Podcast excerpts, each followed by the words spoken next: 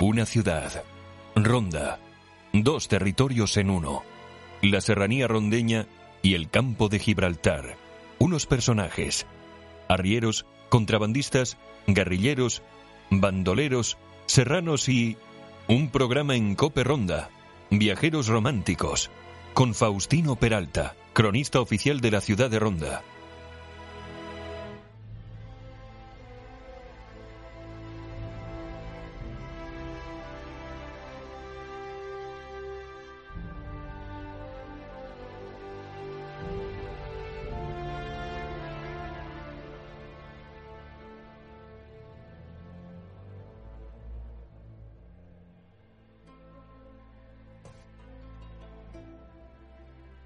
Muy buenas tardes y bienvenidos a nuestro programa Viajeros Románticos. Aquí en Cope Ronda, encantado una semana más de estar con todos ustedes.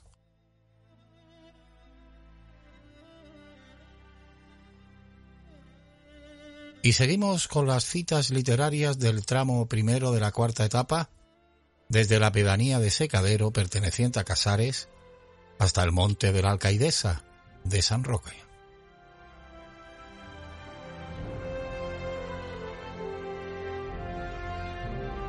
Washington Irving. Fecha del viaje 1828. Domingo 6 de abril. Dejamos Gaucín. A las seis en punto. Una espléndida vista descendiendo. Efectos del brillo resplandeciente del sol. Por entre las nubes asoma un valle de intenso verdor. A una milla de Gaucín, desde lo alto de una colina, se divisan las montañas de la Sierra de Ronda.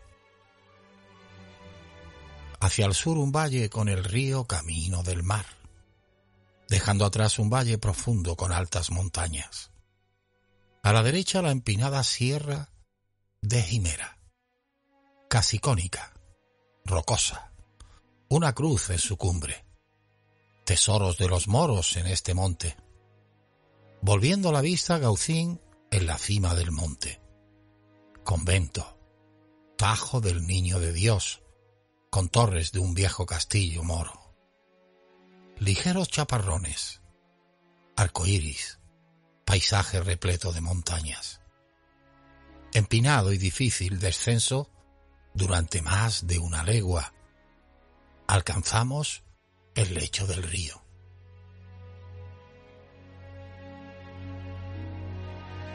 Por aquí plantaciones de naranjos y limoneros, magníficos naranjos cargados de frutos y flores.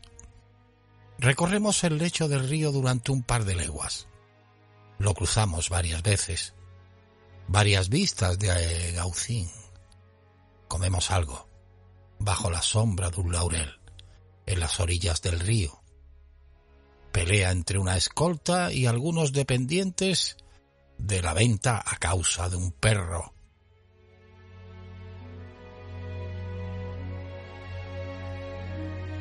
Daniel Wentworth Magin. Fecha del viaje 1830.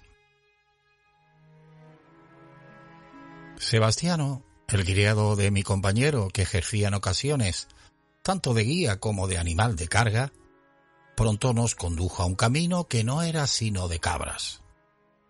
Tras sus pasos fuimos a través de una sucesión de ondulados cerros cultivados y que mostraban aquí y allá algún que otro bosquecillo, aunque ninguna casa.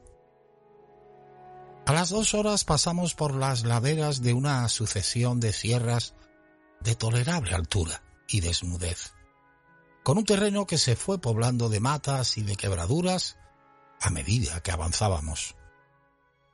En nada de tiempo tuvimos ante nosotros la espesura de un sombrío bosque al que debíamos atravesar.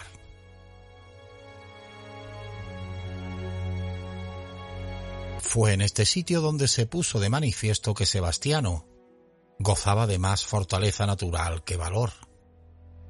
Los ladrones se convirtieron desde ese momento en el único tema de sus comentarios, concebiendo multitud de planes que deberíamos adoptar en el caso de que nos topáramos con José María el Tempranillo y su banda.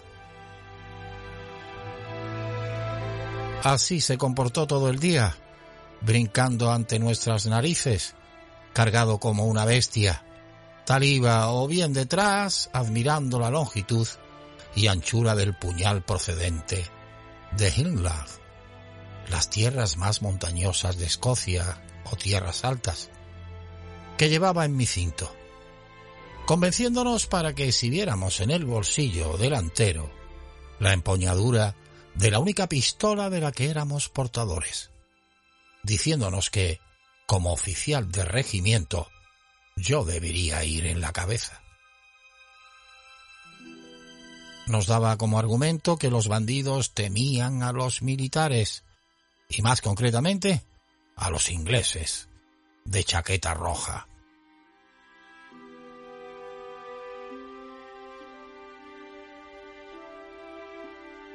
Anónimo norteamericano. Fecha del viaje 1831.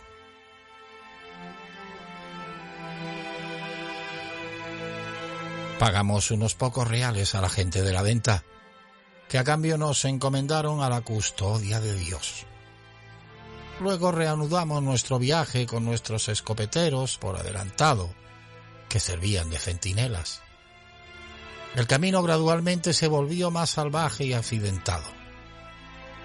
Ahora recorrimos un sendero a lo largo de la ladera, de una colina, totalmente rodeados de alcornoques y árboles, por lo que nos vimos obligados a caminar en una sola fila.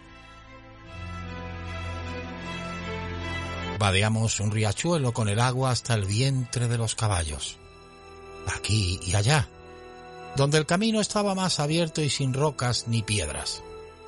Estamos a nuestras jacas a trotar, estimulándolas con patadas bajo el flanco o con el extremo puntiagudo del estribo morisco. Había más que suficiente con la novedad del paisaje y con este estilo inusual del viaje para mantener la mente despierta. por no hablar de la alegría de un grupo de elegantes militares que se sentían liberados de los apretados cuartos de la sala de guardia y de la rígida etiqueta del cuarto de cubierta. Hasta los recodos de estas agrestes montañas y la independencia de unas vacaciones desde la misma orilla del mar, se daban muchas bromas y cantaban muchas canciones para aliviar el camino. Ahora, una canción de algún lugar lejano, o un estribillo de un fandango, o una balada andaluza de alguno de nuestros guías.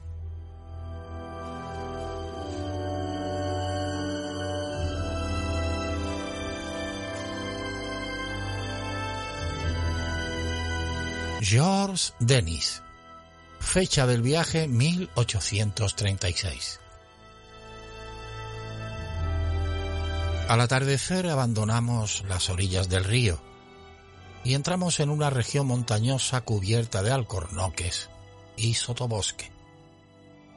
Estábamos atravesando este lugar cuando escuchamos un fuerte ruido de cascos detrás.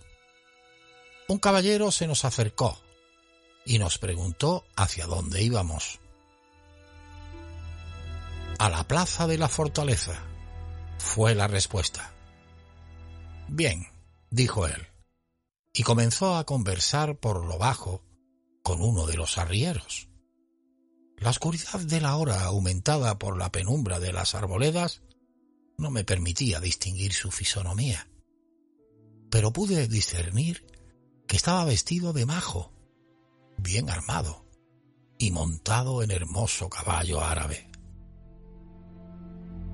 Este era don no me acuerdo el nombre que me dijo el nevero. Un conocido contrabandista que ahora se dirigía a la fortaleza. En este momento me saludó como un caballero inglés, diciéndome que los ingleses eran muy buenos amigos y que había estado constantemente viajando a Gibraltar durante trece años seguidos entonces probablemente hablas el idioma. ¿O cómo se la ingenia en sus tratos con los británicos en Gibraltar? ¿El inglés? Hombre, no. El mismísimo diablo una vez pasó siete años en Inglaterra. Se partió la cabeza para aprender su lengua, pero nunca pudo decir más que un juramento. Hablar en católico o como católicos es una expresión que se usa con mucha frecuencia en España para significar algo excelente, genuino o español. Así Sancho Panza exclamó del vino que bebió con el escudero del caballero de los espejos. Ah, como católicos. Pregunté si los españoles no veían a los ingleses con celos por su ocupación de Gibraltar. Oh, no. Ahora no. Estamos ya acostumbrados. Los ingleses son buenas personas, no queremos pelear con ellos. Pero los franceses, si tuvieran la fortaleza, le tendríamos que dar nuestros cuchillos para comer. ¿Por qué? ¿Por qué? ¿Por qué no te gustan los franceses? Malditos villanos. Todos les odiamos. Cuando llegaron a España los mismos perros y gatos huían de ellos. Hasta las piedras se levantaron contra ellos. Un inglés vale cincuenta mil demonios franceses. Malditos sean ellos. En ese momento, rechinando los dientes, agregó con vehemencia. Podría ir al infierno con los ingleses, pero nunca iría a la gloria con los franceses.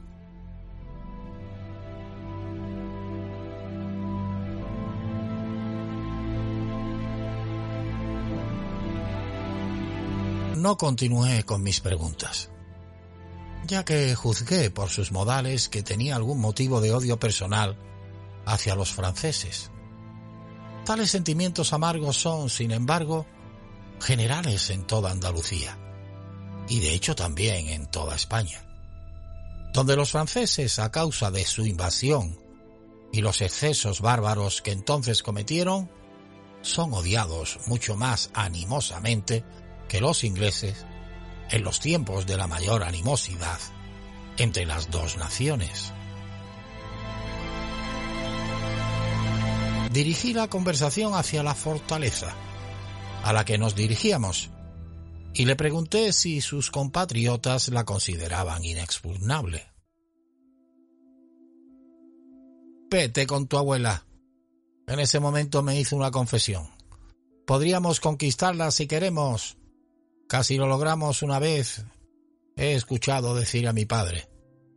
Trepamos por el lado este de la roca y nos metimos en la ciudad. Pero había muy poco de nosotros y todos fuimos cortados en pedazos. Mira ahí, hombre, me dijo el contrabandista. La plaza es mucho más fuerte ahora que entonces. La guarnición está tan alerta como los mozos con las muchachas y las pistolas. Canario. Son más numerosas que las piedras. Nunca podríamos tomarla. Si la tuviéramos a una o dos leguas del mar, podríamos tomarla por bloqueo. Pero tal como está, debemos vencer al infante de marina inglés antes de que podamos matar de hambre a la fortaleza. Nah. Los españoles ahora no pueden tomar Gibraltar pero tampoco los franceses.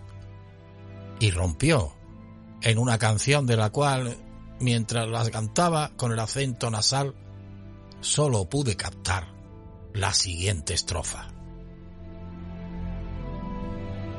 El inglés tiene un cañón que se llama Boca Negra y cuando suena un cañonazo, toda la Francia tiembla.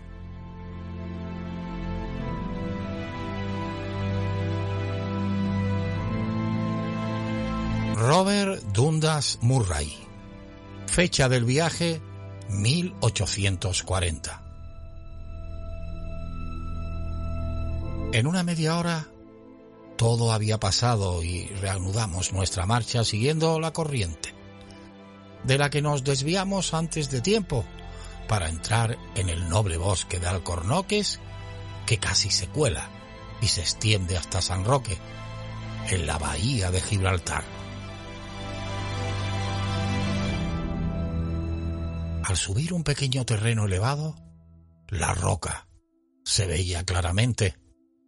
A esa distancia su aspecto se asemejaba a una enorme cuña que descansaba sobre su base, con un abrupto final vuelto hacia España.